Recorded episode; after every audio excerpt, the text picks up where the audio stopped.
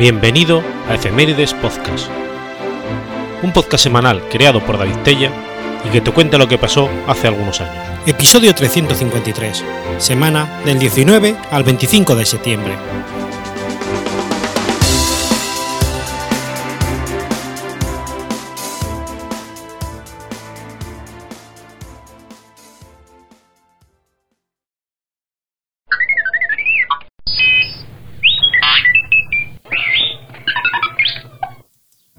19 de septiembre de 1812. Muere Mayer Amschel Bauer. Mayer Amschel Bauer fue un banquero alemán de origen judío, fundador de la dinastía Rothschild, quien se cree que se convirtió en la familia más adinerada de la historia humana. Su padre, Moses Amschel Bauer, fue un comerciante de moneda y orfebre que se asentó en el barrio judío y abrió un negocio en 1743. Sobre este colgaba un escudo rojo, el rojo era el pabellón de los judíos protestantes en el este de Europa. Pocos años después de la muerte de su padre, Mayer Amschel comenzó como ayudante en la casa bancaria Oppenheimer en Hannover, donde tras algún tiempo se hizo socio junior.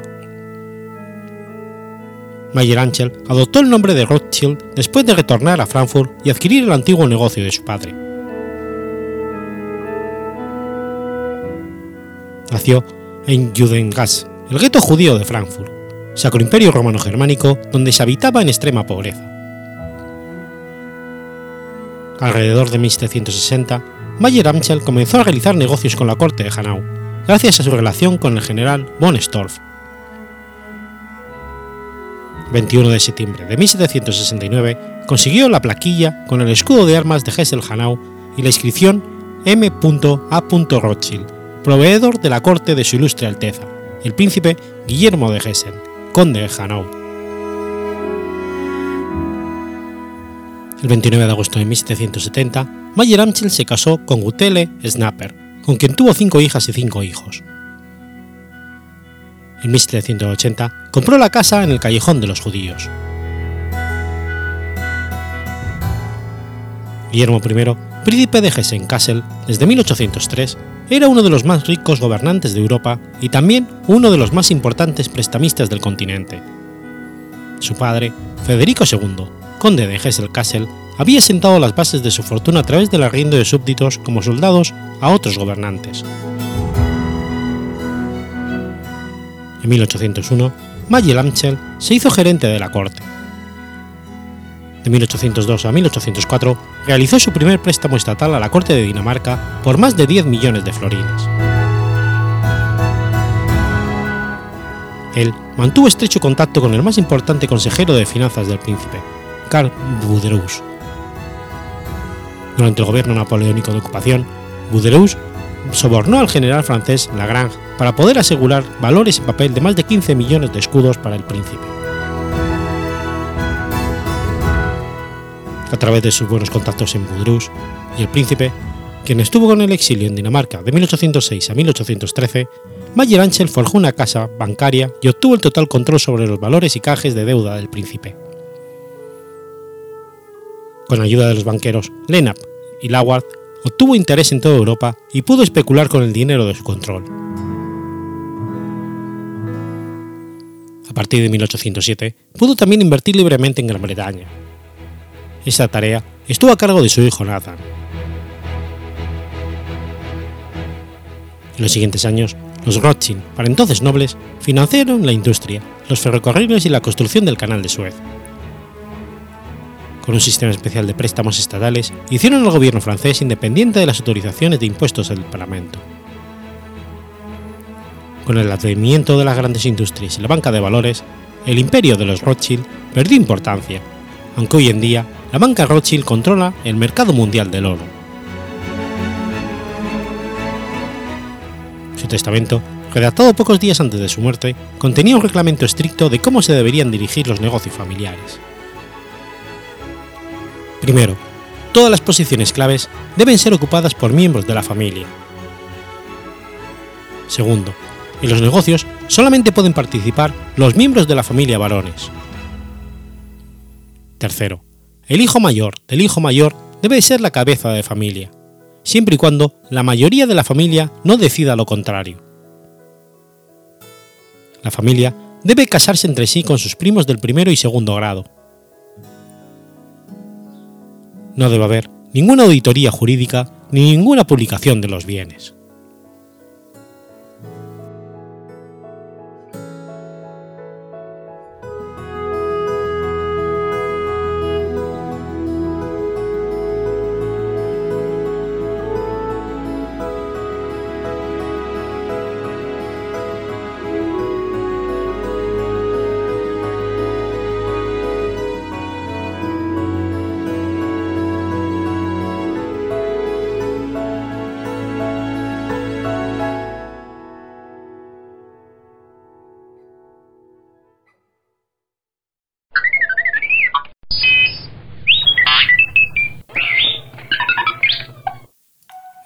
20 de septiembre de 1592.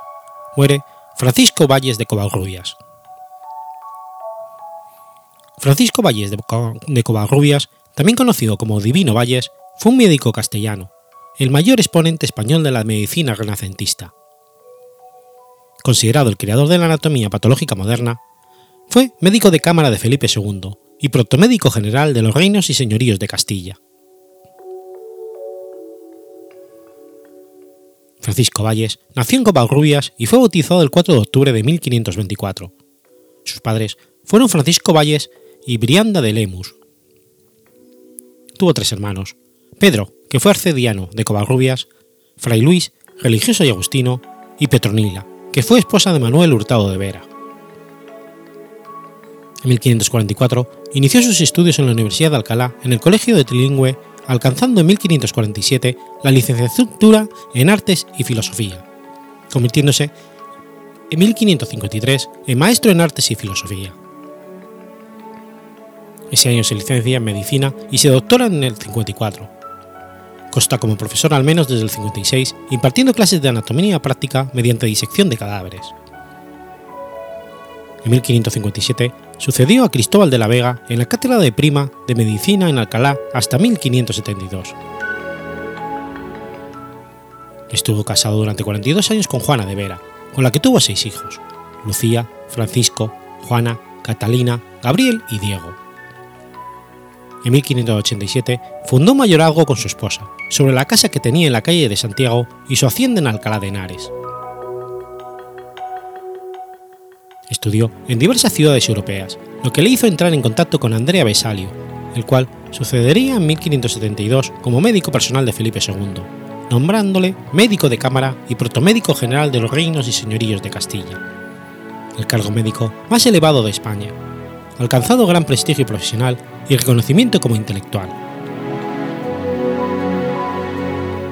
Estableció el examen del protomedicato, que debían realizar en Madrid todos los licenciados en medicina para poder ejercer, como control de la formación recibida en las diferentes universidades de España.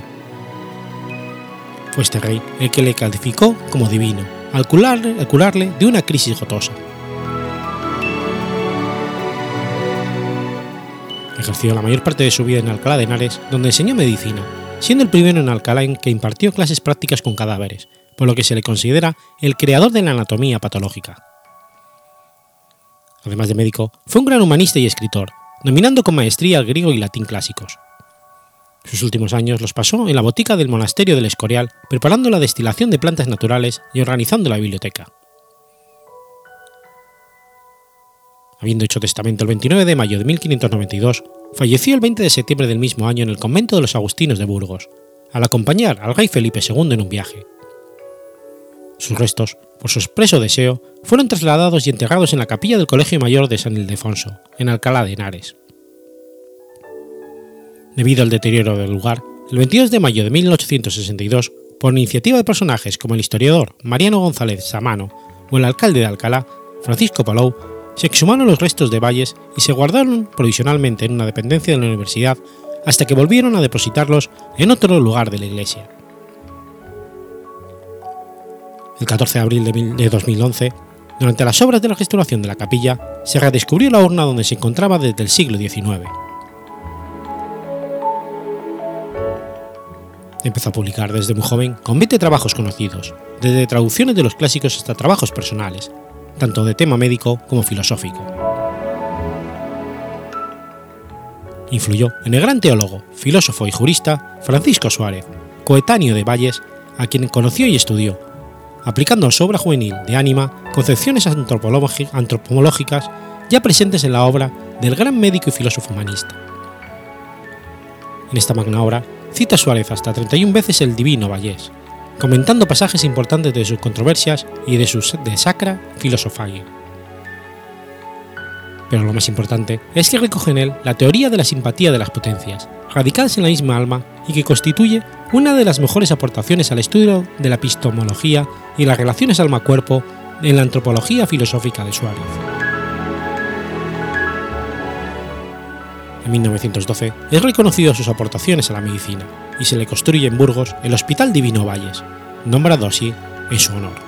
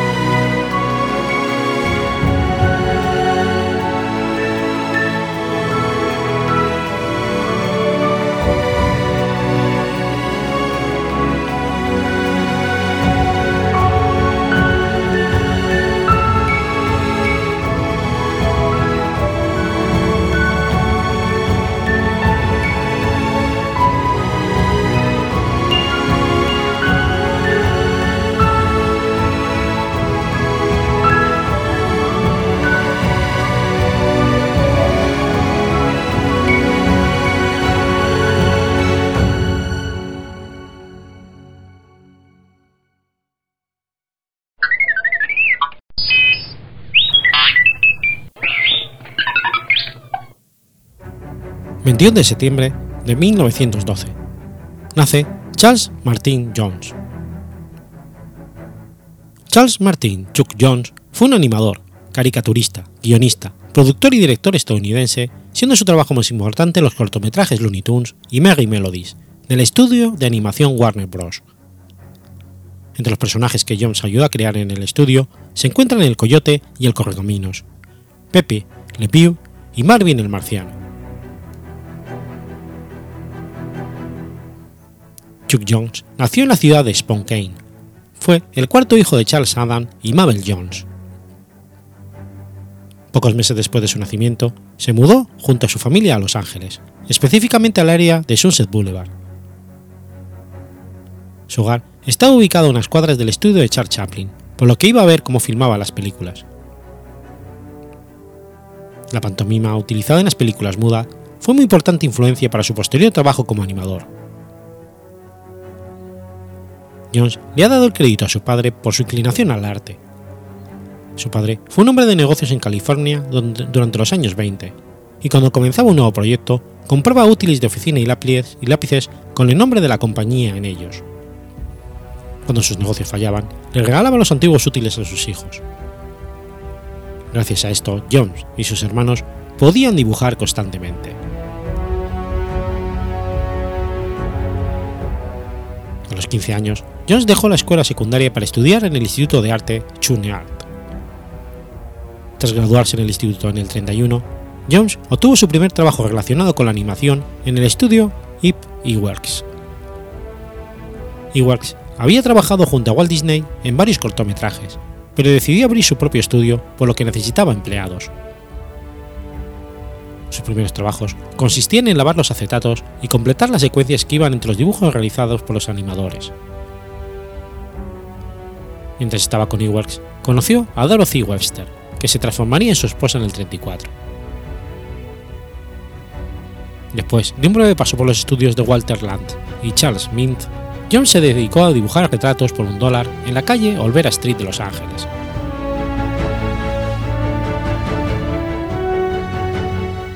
Jones se unió a Leon Schlesinger Production en el 33, un estudio independiente que producía cortometrajes de Looney Tunes y Merry Melodies para Warner Bros. Durante los años 30, trabajó junto a los directores Tex Avery y Bob Campbell, convirtiéndose en director en el 38, cuando Frank Taslin dejó el estudio. Fue Henry Binder, asistente de Schlesinger, que le dio la oportunidad de ocupar dicho cargo.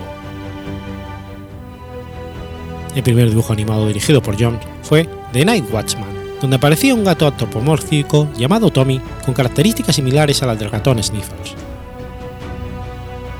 Al año siguiente dirigió Preso Church Show, un cortometraje donde aparece un conejo blanco anónimo, considerado como uno de los prototipos de Bugs Bunny.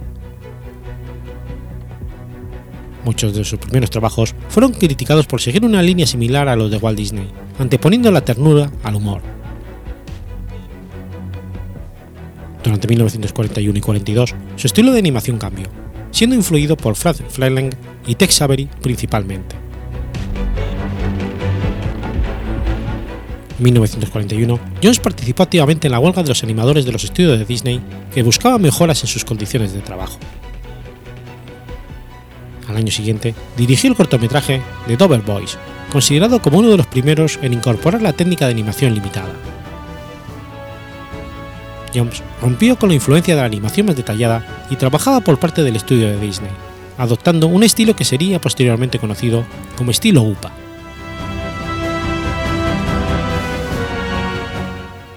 Durante el periodo de la Segunda Guerra Mundial, Chuck Jones trabajó junto con Theodore Gessel, más conocido como Dr. Seuss, en la serie de dibujos animados Private Snuff.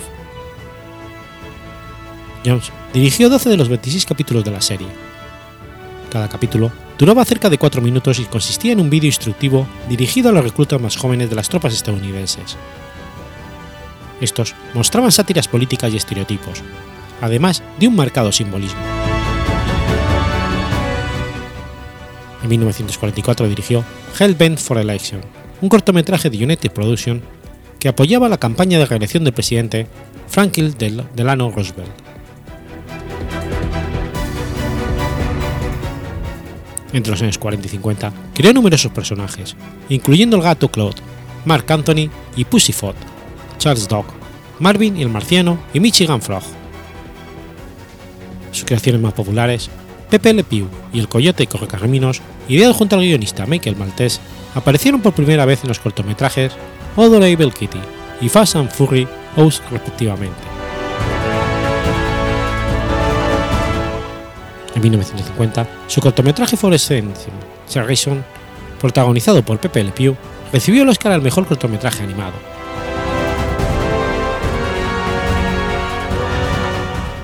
Una de las principales razones de su éxito en Warner Bros. fue su equipo, conformado por el escritor Michael Maltese, el diseñador de fondos Maurice Nobel, el compositor Carl Stalin, el actor Mel Blanc y los animadores como Abe Leviton, Ken Harris y Benny Washer.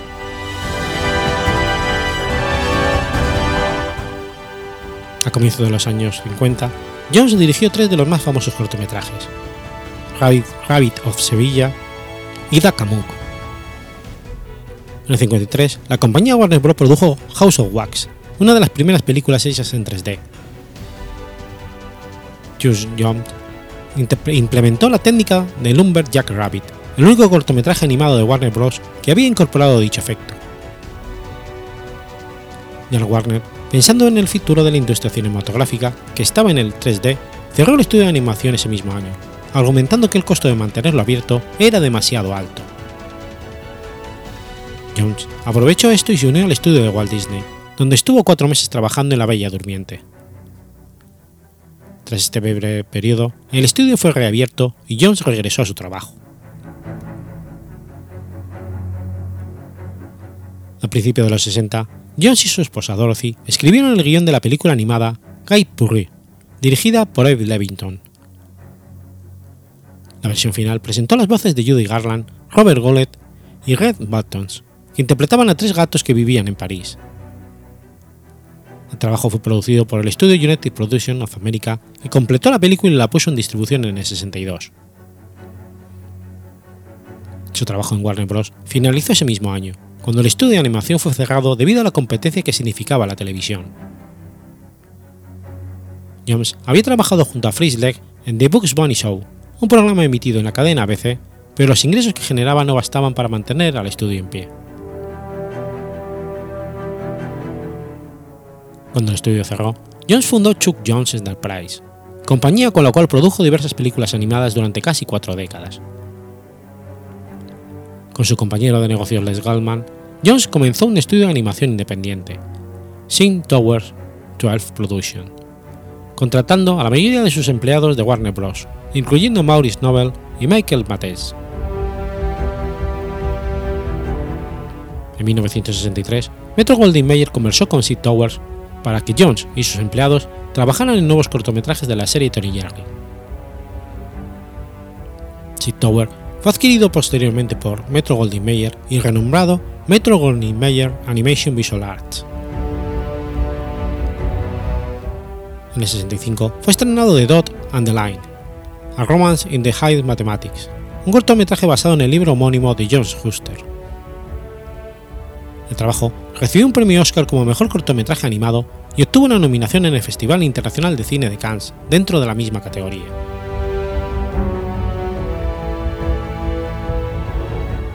Cuando la serie de Tony Jerry fue cancelada, Jones comenzó a trabajar en la industria de la televisión.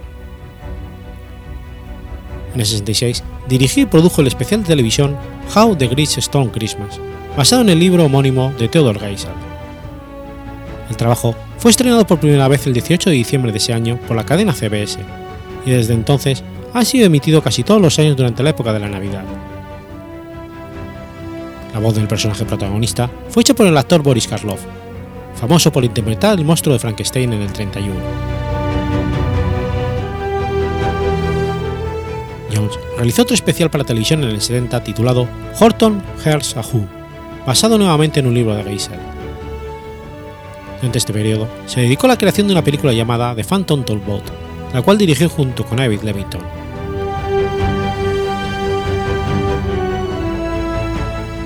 Metro Goldwyn Mayer cerró su estudio de animación en el 70 y Jones nuevamente comenzó su propio estudio, Chuck Jones Production.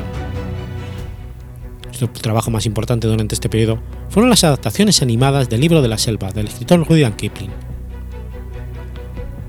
La película del 79, Bugs Bunny Roadrunner Movie, fue una compilación de los mejores cortometrajes de Jones.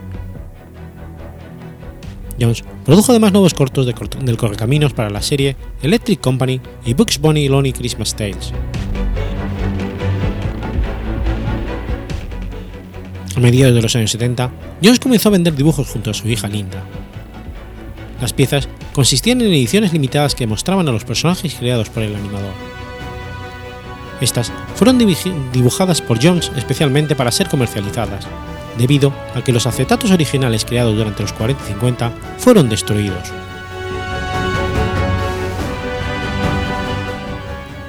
El director Joe Dante, admirador del trabajo de Jones, le incluyó en un cameo de su película Gremlins, en una escena donde le enseña al protagonista a dibujar.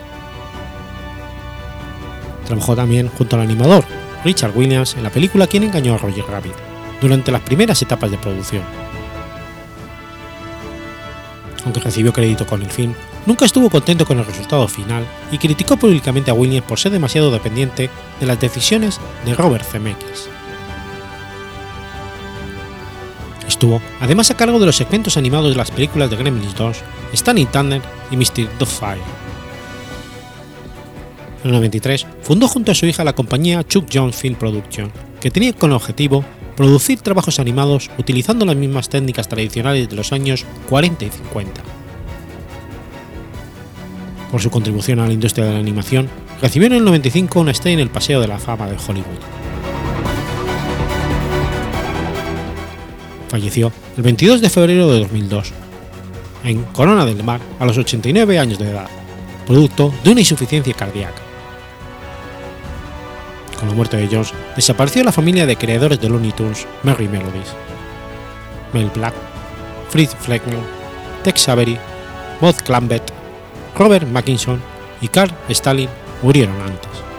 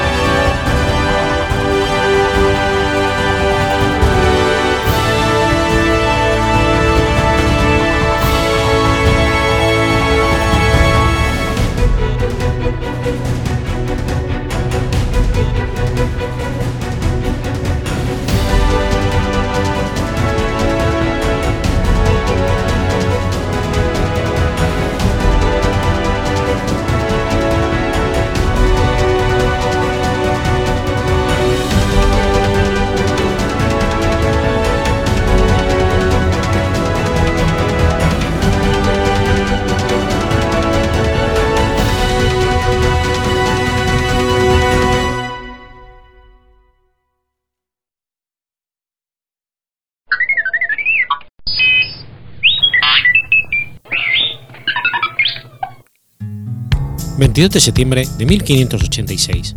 Ocurre la batalla de Zutphen. La batalla de Zutphen se libró el 22 de septiembre de 1586 cerca de las localidades de Barsben y Zutphen, actual Países Bajos, durante la Guerra de los 80 años. En ella se enfrentaron fuerzas de las Provincias Unidas de los Países Bajos, ayudados por los ingleses, contra los españoles.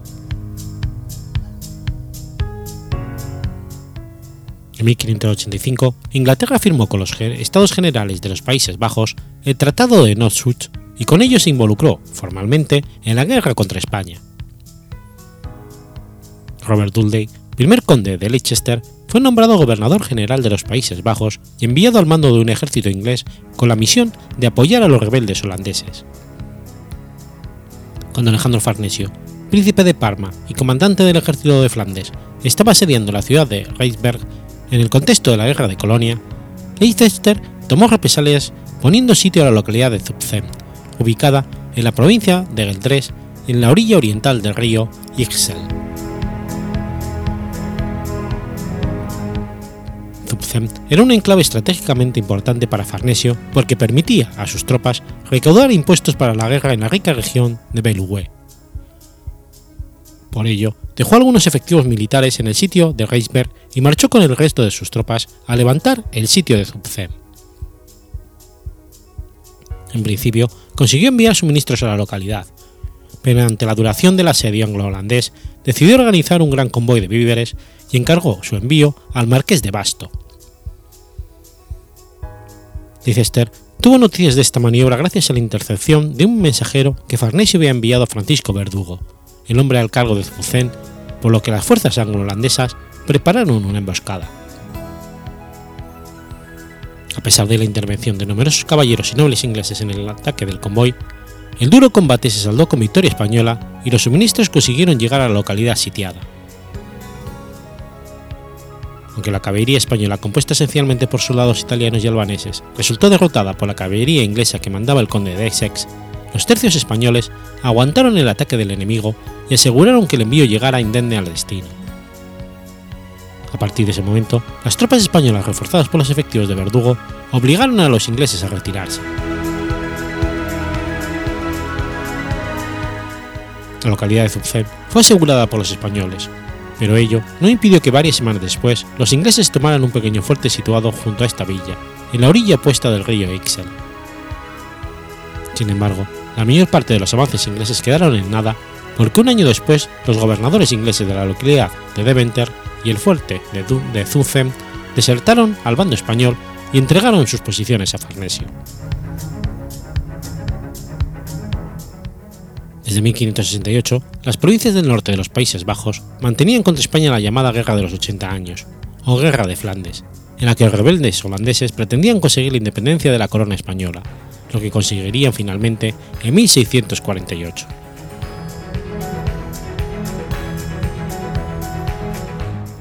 La derrota facilitó una serie de deserciones entre las tropas inglesas como la de Guillermo Stanley en el 1587 en Deventer o la de la guarnición de Gertripper en 1589. Fue en este encuentro donde el poeta y soldado Philip Sidney, sobrino de Robert Dudley, recibió las heridas que causarían su muerte un mes después. La ciudad de Zutphen sería capturada por el ejército holandés de Mauricio de Nassau en 1591.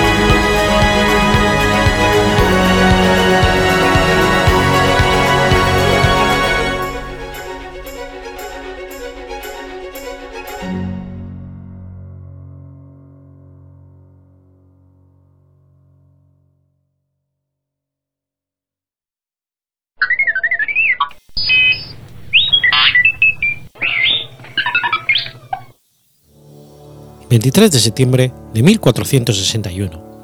Muere Carlos de Viana. Carlos de Viana fue infante de Aragón y Navarra, príncipe de Viana y de Gerona, duque de Gandía y Montalblac, y rey titular de Navarra como Carlos I.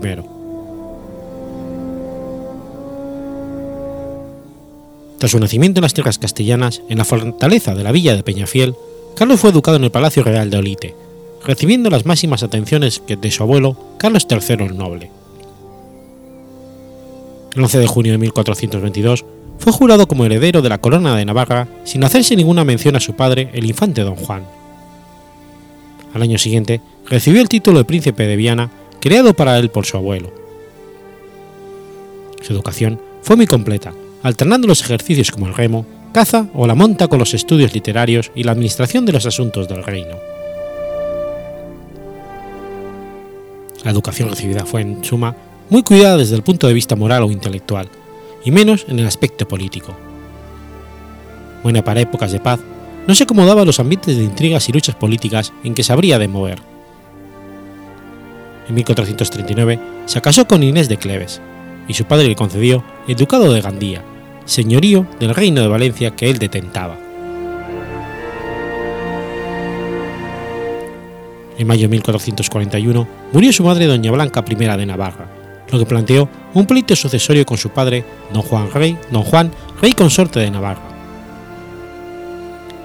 Según los capítulos matrimoniales del enlace entre don Juan y doña Blanca celebrado en 1420, los derechos a la corona navarra pasarían a la muerte de ella al hijo, que tuvieran entre ambos, y que si ella fallecía antes que su esposo sin sucesión, don Juan debería abandonar Navarra como extranjero y no esperaba la sucesión de herencia del dicho reino de Navarra, más que en virtud de los derechos de su mujer. Sin embargo, en los capítulos nada se estipuló sobre qué papel tendría el futuro rey consorte de Navarra en caso de la muerte de su esposa con hijos mayores de edad. En el testamento de Doña Blanca, rubricado en Pamplona dos años antes de su muerte, efectivamente legaba la corona de Navarra a su hijo Carlos de Viana, pero en el mismo introdujo un párrafo que sería el objeto de la controversia entre padre e hijo. En él se decía, y aunque el dicho príncipe, nuestro caro y muy amado hijo, pueda, después de nuestra muerte, por causa de herencia y derecho reconocido, intitularse y nombrarse rey de Navarra y duque de Nemours, no obstante, por guardar el honor debido al señor rey, su padre, le rogamos, con la mayor ternura que podemos, de no querer tomar estos títulos sin el consentimiento y bendición de dicho señor padre. Blanca I pensaba que con esta cláusula aseguraría la paz entre el hijo y el padre, pero a la postre solo condujo a un odio irreconciliable, ya que ninguno de los dos quiso renunciar a los que consideraban sus derechos a la corona de Navarra.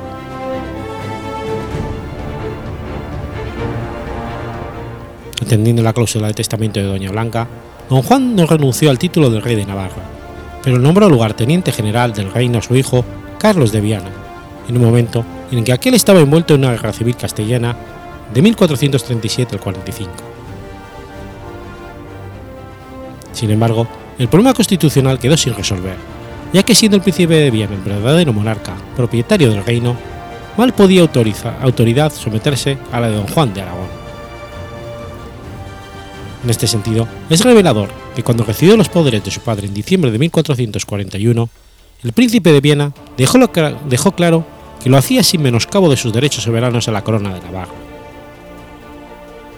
Así, mientras don Juan siguió ocupando en la guerra castellana, la gobernación de Navarra la ejerció el príncipe de Viena sin ninguna intromisión de su padre. La situación cambió cuando terminó la guerra en 1445, con la completa derrota de don Juan y este volvió a Navarra y sobre todo tras la boda de este con Juana Enríquez en el 47, un enlace que los partidarios del Carlos de Viana consideraron que dejaba sin efecto cualquier prerrogativa que pudiera detentar en Navarra, en virtud del testamento de Doña Blanca. El pleito sucesorio se enmarañó a causa de la rivalidad entre Beamonteses y Agramontes, ya que Carlos de Viana tenía como ayo y principal consejero a Juan de Beamont, gran prior de la Orden de San Juan de Jerusalén en Navarra, y había prodigado las concesiones de rentas y posesiones a los miembros de la familia, en especial al jefe de la misma, Luis de Beaumont, pero también al propio gran prior, y a Juan de Espeleta, esposo de Clara Beaumont, lo que en muchas ocasiones perjudicó a los intereses de los agramonteses, por lo que estos tomaron partido por don Juan de Navarra. Juan II de Aragón mantuvo, tuvo toda su vida pretensiones contra su hijo de retener la corona de Navarra. El conflicto entre los dos bandos se agudizó cuando don Juan se instaló con su corte en Olite el 1 de enero de 1450 y comenzó a actuar como rey de Navarra, nombrando personas de su confianza cargos de por responsabilidad del reino, muchos de ellos miembros del clan de los agromonteses, y revocando las concesiones hechas por el príncipe de Viana a los viamonteses. Creciente descontento de estos fue aprovechado por el rey de Castilla, Juan II, y por su valido, don Álvaro de Luna, que concertaron con ellos un plan para derrotar a don Juan aprovechando la ausencia de este del reino. Así, en julio, el rey castellano concentró un ejército en la frontera de Navarra, mientras Carlos de Viana y los principales cabecillas pemonteses, con Juan y Luis de Beamont al frente, se refugiaron en San Sebastián, fuera del reino. Aunque hubo algunos choques militares entre ambos bandos, el conflicto se resolvió momentáneamente con la reconciliación entre padre e hijo en mayo del 1451. Pero en aquel momento, Carlos de Viana no era más que un muñeco en las diestras manos de Álvaro de Luna, y en agosto de 1451 los castellanos lanzaron una gran ofensiva contra el reino de Navarra, tomando el castillo de Buradón, situado en la frontera, y sitiando la villa de Estella las tropas castellanas acabaron retirándose tras haber concertado en Estella una alianza con el príncipe de Viana en contra de don Juan, que había marchado a Zaragoza para buscar refuerzos con los que hacer frente a la invasión castellana. Al firmar el Tratado de Estella, Carlos de Viana se alineaba con los peores enemigos de don Juan, por lo que ya no era posible una nueva reconciliación. El choque entre los dos bandos se produjo el 23 de octubre de 1451 en la batalla de Aibar, en la que resultaron derrotados los vianistas y Carlos de Viana y el conde de Leirin, Luis de Beaumont, fueron hechos prisioneros. Carlos de Viana, encarceló en una fortaleza de Aragón, llegó a un acuerdo con su padre que fue firmado en Zaragoza el 24 de mayo de 1453. En él, acordaron compartir la gobernación del reino de Navarra. Sin embargo, una vez recuperada la libertad, Carlos de Viana incumplió lo acordado y volvió a aliarse con los viamonteses para intentar hacerse con la corona. Intervino entonces la reina María de Aragón, que tras entrevistarse con su hermano el rey Juan II de Navarra en Valladolid, consiguió que el 7 de diciembre se firmara una tregua de un año entre las coronas de Castilla, de Aragón y el reino de Navarra, y entre don Juan y Carlos de Viana. Sin embargo, este año de tregua de 1454 no fue aprovechado para conseguir la reconciliación entre Carlos de Viana y su padre.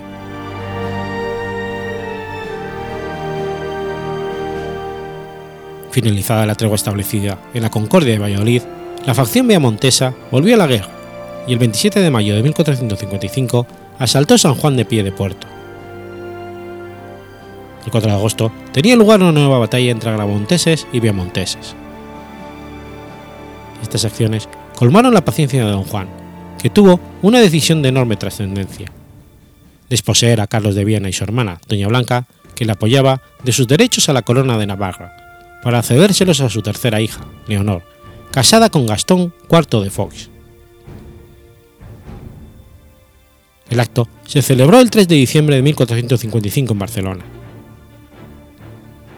El historiador Jaime Vicens Vives reconoce que don Juan de Aragón no poseía títulos satisfactorios para vulnerar el testamento de doña Blanca, pero justifica su actitud por el hecho del reiterado incumplimiento de la palabra dada por el príncipe de Viana.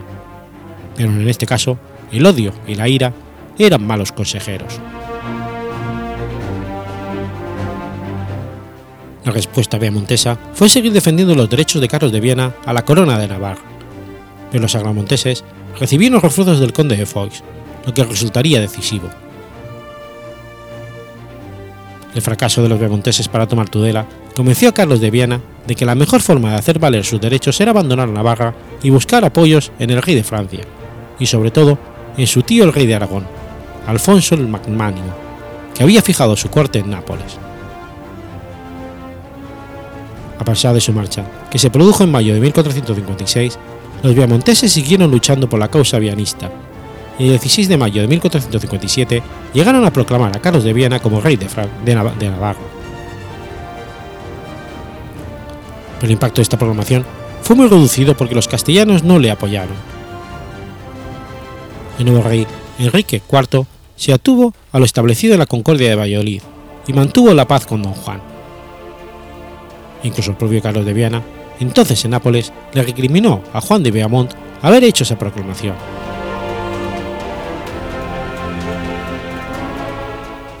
Efectivamente, Carlos de Viana, tras pasar por la corte de Carlos VII de Francia sin obtener el apoyo para su causa, se había dirigido a Nápoles, donde llegó el 20 de marzo de 1457.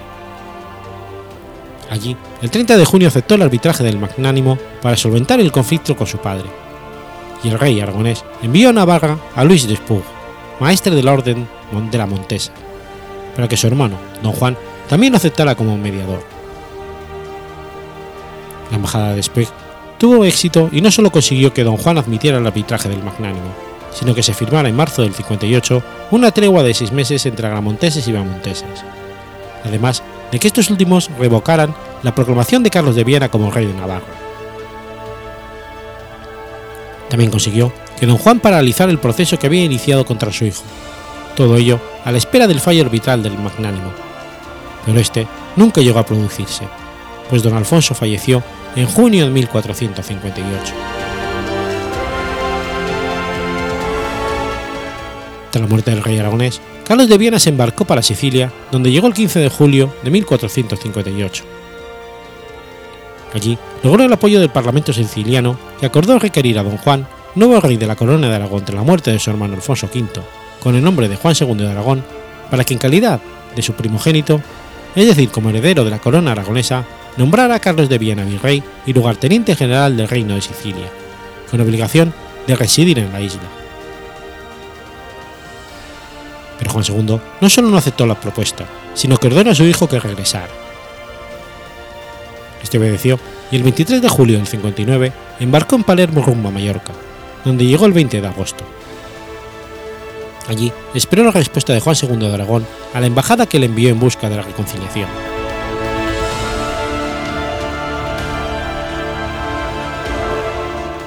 En diciembre se llegó a un acuerdo de reconciliación, que firmado en Barcelona el 26 de enero de 1460 será conocido como Concordia de Barcelona,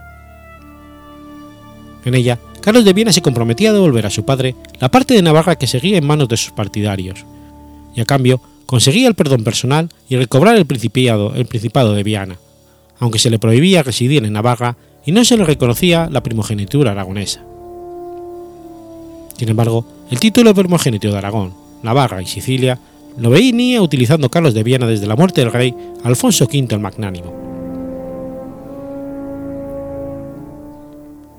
En cuanto a por qué Juan II de Aragón no quiso reconocer al príncipe de Viana como su primogénito, se ha dicho que es porque prefería al infante Fernando, primer hijo varón nacido de su segundo matrimonio con Juan Enríquez, y que estaría influido por esta.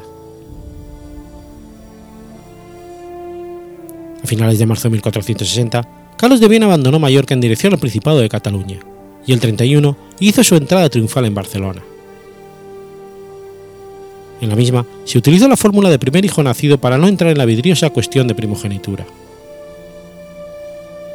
El 14 de mayo se encontraron padre e hijo en Igualada y el día siguiente hicieron su entrada conjunta en Barcelona, acompañados por la reina Juana Enríquez, el infante don Fernando y los hijos naturales del rey don Juan, recién nombrado arzobispo de Zaragoza y don Alfonso. Sin embargo, la reconciliación solo era superficial, pues Carlos de Viana, al no haber sido reconocido su primogenitura, entró en contacto con el rey de Castilla, Enrique IV, para concertar una alianza mientras el matrimonio con su hermana la infanta Isabel, que entonces contaba con nueve años de edad. En septiembre de 1460, Juan II convocó las Cortes catalanas en Lérida y pidió a su hijo Carlos de Viana que se reuniera con él en esa localidad para concretar una boda con la princesa Catalina de Portugal y evitar así el matrimonio de don Carlos con la infanta castellana Isabel, proyecto de que el rey Juan II había tenido conocimiento gracias a un emisario de los magnates castellanos que se oponían a, Enrique IV. Durante el viaje desde Barcelona, don Carlos se encontró con varios emisarios del rey Enrique IV, que le comunicaron su conformidad sobre la proyectada alianza contra Juan II de Aragón, basada en su matrimonio con la infanta Isabel. Al mismo tiempo, miembros de su séquito le aseguraban que su padre quería arrebatarle el reino de Navarra para cedérselo a su hermanastro, incluso que intentaba envenenarle y que la mejor opción sería pasar a Castilla para desde allí entablar una guerra. Los contactos con los emisarios del rey castellano y lo que se decía en el entorno de Carlos de Viana llegaron a conocimiento del rey Juan II. Al principio, aunque se negó a creer que lo que sus espías le informaban, finalmente tomó una drástica decisión ordenar la detención de Carlos de Viana, que se llevó a cabo en Lérida el 2 de diciembre de 1460. También fue detenido su principal consejero, el gran prior de Navarra.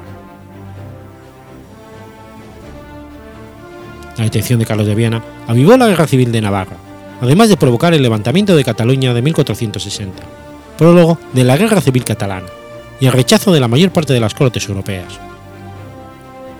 Sin embargo, su propuesta en libertad su puesta libertad el 25 de febrero de 1461 y su regreso triunfal a Barcelona el 12 de marzo no impidió un nuevo levantamiento Montés que obligó al rey Juan II de Aragón a trasladarse de Zaragoza a Sangüesa para hacerle frente, mientras su esposa Juana de Enríquez negociaba un acuerdo con las instituciones catalanas sublevadas y que conduciría a la firma en junio de la capitulación de Vilafranca. En ese acuerdo, Carlos de Viana logró introducir un capítulo referente a Navarra, según el cual los castillos de este reino pasarían a ser gobernados por nobles catalanes, aragoneses y valencianos, una pretensión que era imposible de cumplir, pues la guerra civil navarra continuaba. El 24 de junio, en virtud de lo acordado en la capitulación de Vilafranca, y solo tres días después de su firma, se celebró en la Catedral de Barcelona la solemne proclamación de Carlos de Viana como lugarteniente general de Cataluña, y el 31 de julio fue reconocida su primogenitura. Sin embargo, dos meses después, el 23 de septiembre de 1461, moría en Barcelona el príncipe de Viana. En cuanto a su muerte, se llegó a decir que había sido causado por el veneno suministrado por su madrastra, la reina Juana Enrique, pero esta acusación carece de fundamento. Y en cuanto a su padre, que está también libre de toda sospecha. La realidad es que la salud del príncipe siempre fue precaria, y se habría resentido durante su estancia en Italia. La noticia de la muerte de Carlos de Viena causó una honda conmoción en Barcelona, convirtiéndole en un método dotado de poderes mágicos.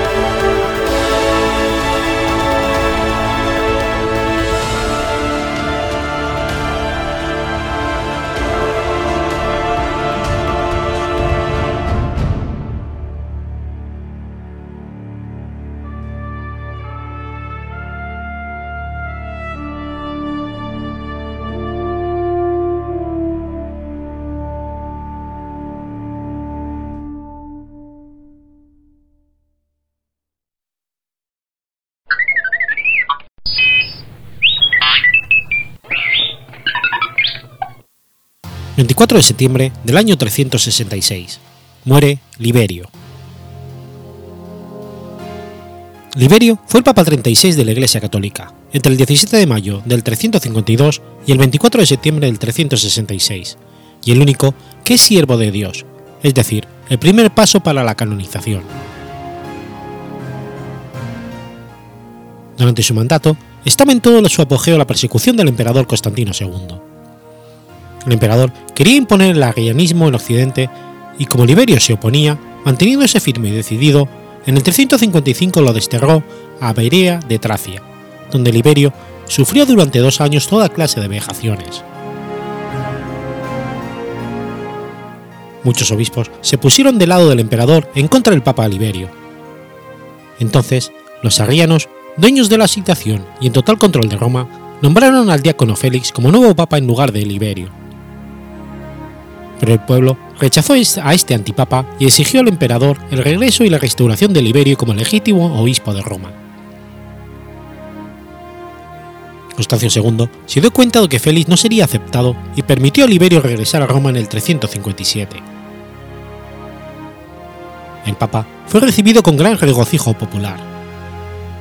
Aparentemente, Constancio II pretendía que Liberio y Félix gobernaran la iglesia en conjunto, pero esta fórmula de un doble episcopado no fue aceptada ni por el pueblo ni por el clero romano. Félix se retiró a su casa en Porto, donde vivió hasta su muerte. Debido a la posición tomada por la mayoría de los obispos en su contra y por el trato que recibió durante su exilio, el Papa Liberio se mostró después de su regreso a Roma débil e inseguro, presentando posiciones un tanto ambiguas con respecto al arrianismo. En el 359 se convocaron simultáneamente dos concilios de obispos, de Oriente y Occidente, celebrados, en Seleucia y Rimini respectivamente. Bajo presión imperial, ambos concilios aceptaron sendas profesiones de fe semi-arrianas. Liberio no estuvo representado en ninguno de estos concilios. Cuando Constantino II murió en el 361, Liberio anuló los decretos tomados en el concilio de Rimini. Tras el corto periodo de reinado del emperador Juliano, que restauró el paganismo como religión oficial del imperio, subió al trono Valentiniano, monarca cristiano que devolvió la tranquilidad a la iglesia nuevamente. Liberio fundó una de las cuatro basílicas papales de Roma, la conocida inicialmente como Basílica Liberiana, pero que en el siglo siguiente se convertiría en Santa María la Mayor, la principal iglesia romana dedicada a la Virgen María. En el 366, admitió el regreso a la Iglesia de los más moderados simpatizantes arrianos de Oriente, y ese mismo año murió, y sus restos reposan en las catatumbas de Priscila.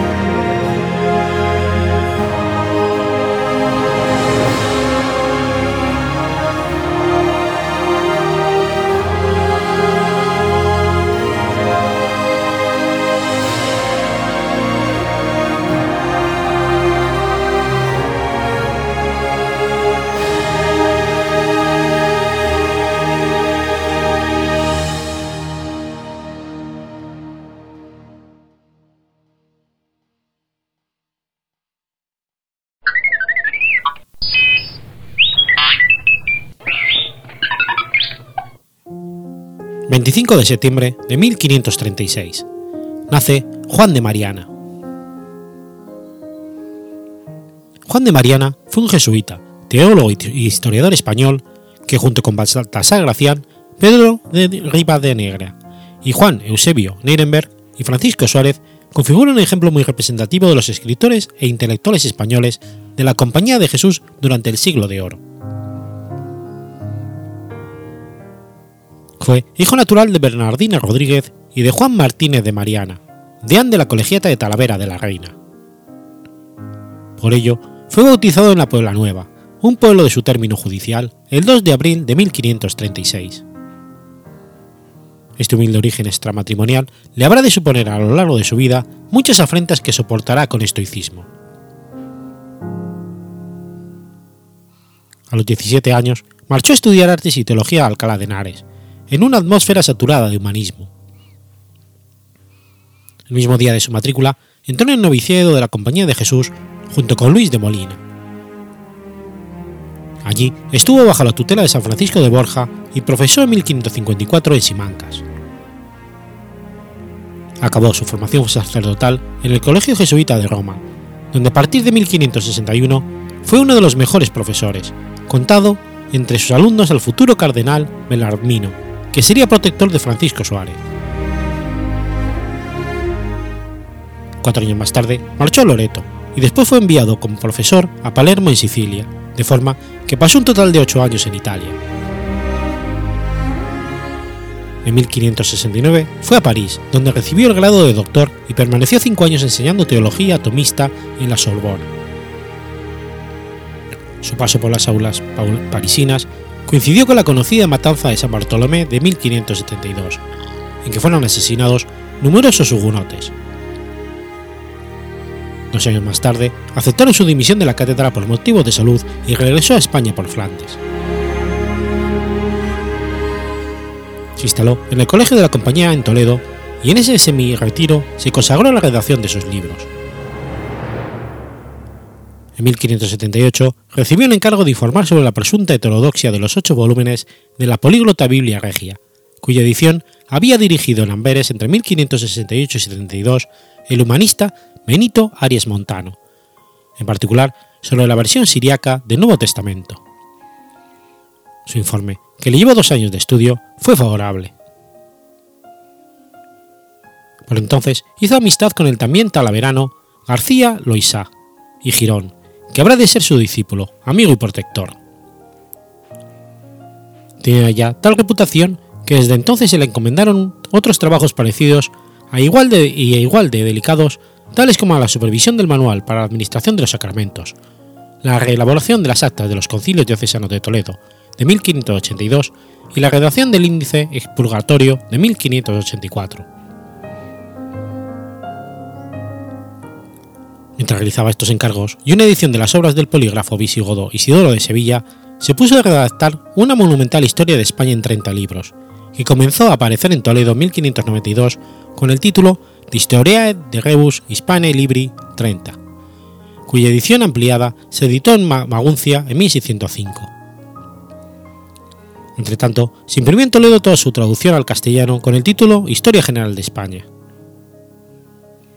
La obra abarca hasta la muerte de Fernando el Católico, porque según sus palabras, no me atreví a pasar más adelante y relatar las cosas más modernas, por no lastimar a algunos si decía la verdad, ni faltar al deber si la disimulaba.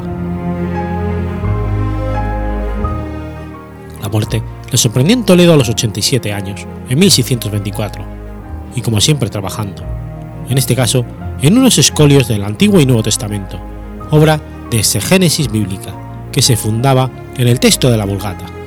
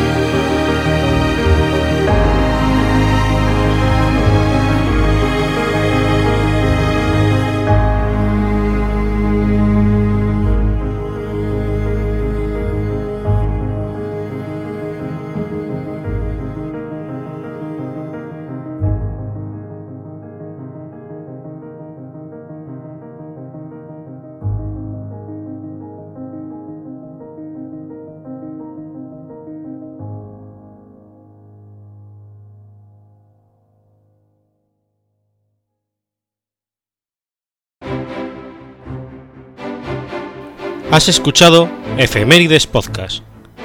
Si quieres ponerte en contacto conmigo, puedes hacerlo por Twitter a la cuenta arroba efemeridespod o mi cuenta personal, arroba telladavid, o por correo electrónico a la dirección efemeridespod.gmail.com. También puedes visitar la página web efemeridespodcast.es. Y recuerda que puedes suscribirte por iTunes y por iBox, y tienes un episodio nuevo cada lunes.